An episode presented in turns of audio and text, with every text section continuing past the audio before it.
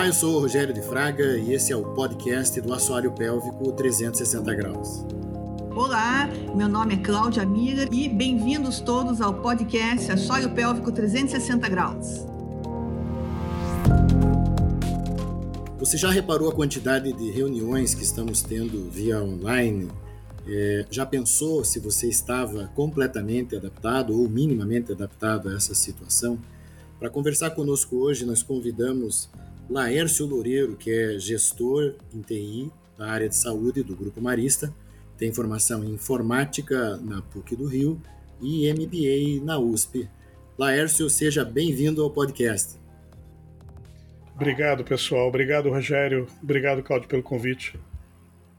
Laércio, eu quero aproveitar, então, eu fiz aqui uma introdução falando dessa, desse cenário.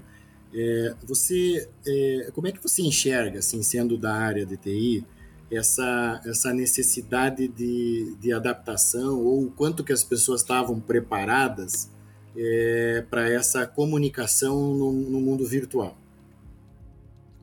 É, devido à pandemia, é, criou-se o grande boom de consumo dessas ferramentas e das soluções de videoconferência. Mas é uma tecnologia que ela já, já está no mercado há muitos anos, ela sempre foi muito restrita é, por preço, ou por acesso, ou por cultura mesmo. Mas agora, com a pandemia, se tornou uma grande solução, é a principal resposta para lidar com, com todas as ações de prevenção da pandemia. Certo. É, Laércio, eu pergunto para você uma coisa que a gente escuta muito, né? É as consequências do trabalho remoto massivo e sem estratégia. O que, que você podia explicar para a gente um pouquinho? É, tem, tem vários, várias reflexões que o momento está nos trazendo e a, e a, experiência agora em larga escala, né, a dimensão que, que a tecnologia está sendo consumida é, nesse sentido de comunicação virtual está nos trazendo um conjunto enorme de impactos e de reflexões. Então, é, eu vou buscar aqui é, principalmente falar daqueles pontos que, que afetam muito a produtividade e a saúde é, do ser humano, como isso está tá envolvendo o momento. Então, o primeiro tem a ver com esse aspecto da empatia, né, de como a gente humanizar mais é, essas relações virtuais. Então, está tá criando naturalmente é, um distanciamento também na humanidade com a comunicação é, é relacionada.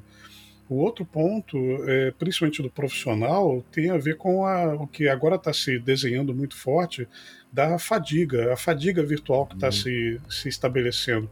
E isso está se tornando realmente um problema que vai, vai gerar consequências que a gente ainda não tem ideia. O fato é que essa fadiga terá que ser trabalhada e, e uma das, um dos aspectos é fazer com que você selecione mais o conteúdo e, e procure mais é, é, efetividade e velocidade na comunicação, mais assertividade. E para as crianças também isso está afetando muito. Né? Então, na família, de uma maneira geral, isso além de ter criado um, um novo convívio social familiar, é, já teve uma pesquisa do Fórum Econômico Mundial que destacou que o tempo de tela é um indicador que é muito forte hoje para criança. É, e, e, nesse indicador que o Fórum Econômico Mundial nos trouxe, é, é, representou em média, a nível global, de que sete horas do dia as crianças ficam expostas a alguma tela, alguma experiência digital, menos tempo do que elas ficam com os pais e com os familiares. E no mundo profissional isso também está. O tempo de tela nosso está atingindo Sim. em média de 10 uhum. a 12 horas. É, isso, isso se estendeu bastante, né? Acho que uma perspectiva que nós é, tivemos é a, quando as teles começaram a entrar com força, porque a gente tem teleensino há muitos anos, né? Telemedicina há muitos anos. A gente percebe alguma hesitação nas pessoas por acreditar, de alguma maneira, que isso é realmente provisório, né? Você pega a própria questão da, da, da teleeducação como você falou, as crianças elas estão muito mais vinculadas a gadgets do que os adultos estavam. Elas passam se divertindo horas, né? O que elas não tinham era a perspectiva de algum resultado profissional, vamos dizer assim, ou educacional a partir do computador. Ela não quer usar o computador de forma acadêmica. Então, a gente percebeu uma diferença grande nas escolas que investiram em preparar os profissionais, os professores nesse sentido. Da mesma maneira, a gente percebe às vezes nos médicos a, a hesitação em, em, contratar ou entrar em alguma plataforma de, de, de, telemedicina, porque entendem que isso é temporal. Eu, eu, eu, a gente conversava né, sobre depois que o iPod foi é, inventado, é muito difícil acreditar que a gente vai voltar a ter a fita cassete, né? Acho que os colecionadores, o dia que você quiser ter uma lembrança, é, ok, mas como ferramenta, então como, como é que você vê a entrada de, desses gadgets e o espaço que isso vai ocupar agora é, no cenário? É, o que, o que a gente está vivendo é um grande laboratório, né? Então, esse desbalanceamento vai, vai acabar ocorrendo, seja por uma questão cultural, seja por uma questão até mesmo econômica ou até mesmo por aspectos é, de eficiência profissional. Então, é, é, no momento, nós estamos numa grande, num grande laboratório né, de calibração é, de como adotar mais essas tecnologias hoje. O fato é que elas vieram para ficar, então nós estamos vivendo todo um movimento de uma, de uma nova formação econômica, de uma, uma nova forma de você entregar serviços e o que está se considerando como a economia de baixo toque. Então, é, o primeiro ponto é que os profissionais precisam reconhecer que o que todo mundo fala de um novo normal esse novo normal está se desenhando de maneira muito efetiva e alguns estão estão batizando esse novo normal como sendo a economia de baixo toque. Então, a economia de baixo toque ela veio, é, vai se perpetuar, seja não só por uma resposta ainda a uma continuidade é, de isolamento, mas principalmente por uma viabilidade econômica e até chegar no estágio de maior é, equilíbrio social. Então você vai atingir um público remotamente que você até então não tinha esse acesso. Então isso vai criar também um, oportunidades sociais e oportunidades de negócio que antes eram muito restritas. Então é, o profissional vai precisar se adaptar, vai precisar criar um mindset de, de abertura mesmo, de adaptação, porque a partir dessa, desse estágio só teremos novas evoluções para a adoção de tecnologia. Certo, Laércio. E agora, os, os gadgets disponíveis no mercado, para onde as coisas vão?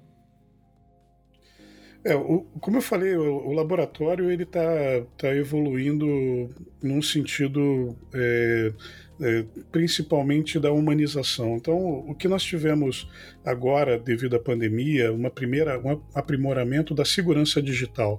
Então, a primeira onda que, que todos nós percebemos foi o um movimento de segurança digital, como, como incluir todo esse movimento de experiência digital com um aspecto de segurança, privacidade. Então, é, é estamos ainda nos movimentos dessa evolução.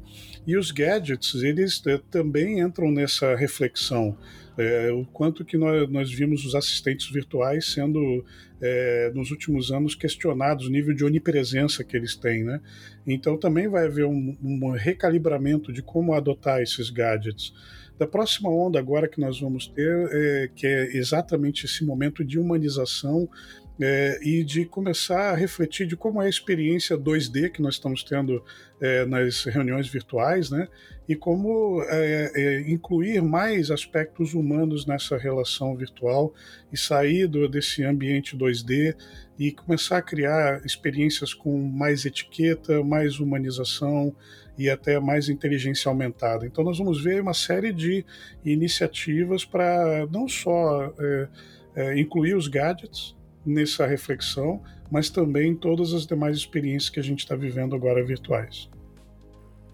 Laércio, para a gente finalizar aqui essa conversa que certamente teria aí vários desdobramentos terá vários desdobramentos, é, tua as dicas de, de, de, como criar uma agenda humanizada, né, e como é, é, como lidar com isso, porque se tem a, a impressão de que é, é, as pessoas estão com a impressão que estão trabalhando mais é, estando em casa e online do que é, quando tem que se deslocar fisicamente para os lugares. Né? Então, como fazer uma agenda humanizada? É, a, primeira reflexão que nós precisamos é, trabalhar é, é a nossa própria agenda é, de sair desse boom de consumo de experiência virtual e começar a ter mais seleção. Um dos aspectos que nós precisamos é, é reconhecer nessa agenda intensa que nós temos, é, que além da fadiga virtual que nós já comentamos, é essa, essa experiência de atenção parcial contínua. Ou seja, à medida que você é, começa a ter essa participação em reuniões virtuais, você começa a criar experiências multitarefa e você acaba tendo experiências parciais e continuamente o dia todo. Então, o primeiro ponto, a é, dica é, é, começar a fazer com que você seja menos multitarefa, participe das reuniões com mais presença, com mais foco, mais mindfulness, que todo mundo fala agora, isso como está muito forte, e fazer com que isso eh, diminua a tua intensidade, tua fadiga virtual.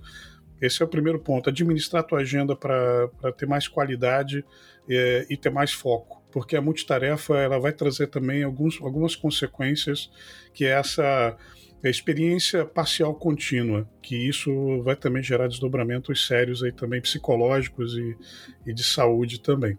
E como dica no sentido de como, como conduzir essa agenda, também é, é oferecer um espaço de diálogo sempre com microfones fechados. Quando for falar, abrir a câmera e abrir o microfone.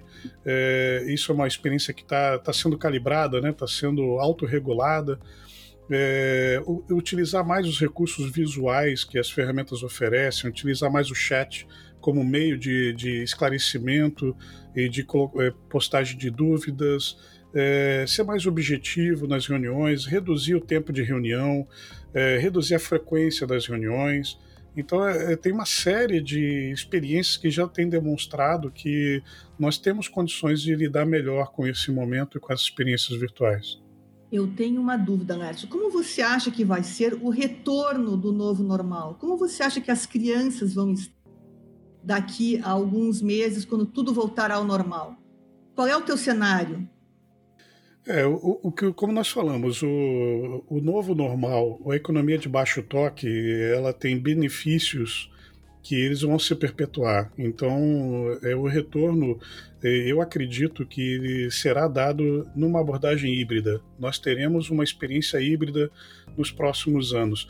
E aí essa experiência híbrida em todos os segmentos e serviços é, vão gerar é, é, resultados que vão se perpetuar e aqueles que vão naturalmente ser desconsiderados. Mas eu acredito muito que os próximos dois anos serão é, é, magiados por muito, muita experiência híbrida é, e principalmente motivada por, por esse conceito de uma economia de baixo toque, é, incentivando é, o acesso principalmente à informação, o acesso a serviço, o acesso a conteúdo que muitas vezes nós não tínhamos no modelo clássico que era regionalizado, físico e restrito naturalmente. Nós podemos ver, por exemplo, é, um potencial de consumo, por exemplo, de graduações é, internacionais que são é, executadas no idioma nativo, seja o idioma inglês ou nativo, e que, usando as ferramentas virtuais, serão traduzidos simultaneamente. Então, só essa oportunidade, você ter acesso a uma especialização em outro país, mantendo o idioma é, daquele país, daquela execução da aula, e você recebendo no teu idioma, isso vai criar uma oportunidade de socialização e de justiça social que é, sem essas, essas oportunidades nós não teríamos. É, muitas das posições que você falou é, trazem mais funcionalidade e o trabalho remoto ele diminui as interferências do trabalho que tem convívio. Né? Então, é evidente que é, o convívio humano é importante.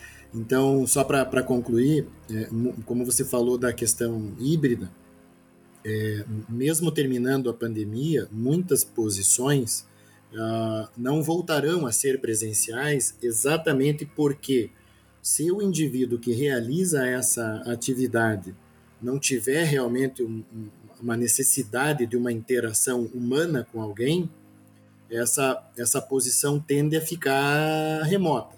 O que nos remete também ao conceito das cidades inteligentes, né, das smart cities, que é fazer somente quem precisa se deslocar para realizar uma atividade que precisa ser feita aonde isso precisa acontecer. É, e, e, e nós é, temos, é, por exemplo, uma reflexão é, de do, dois pontos, um negativo e um positivo nesse momento, né, e que está tá sendo muito projetado para o futuro. Uma coisa que nós superamos com essa experiência do trabalho remoto e das atividades remotas é a ética. Então, nós é, criávamos sempre o obstáculo dessas experiências virtuais como sendo é, de difícil controle, porque nós tínhamos uma expectativa de que no presencial eu tenho maior controle da, da, da, do, do, que o corpo, da linguagem corporal. Né? Então, é, é, cria-se agora uma nova experiência da ética virtual e, e das relações de uma forma que até então sempre era um obstáculo para a adoção.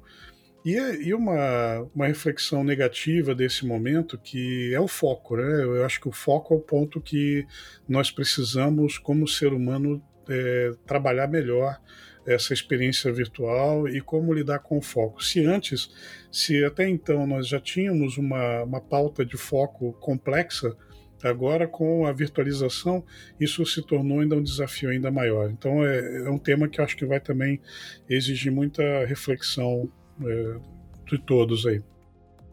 Com certeza. Laércio, muito obrigado por ter estado conosco aqui no podcast do Assoalho Pélvico 360. A gente te agradece e certamente abrimos aí para uma, uma próxima conversa. Muito obrigado. Com certeza. Obrigado mais uma vez. Agradeço aí pela, pela oportunidade e sucesso a todos.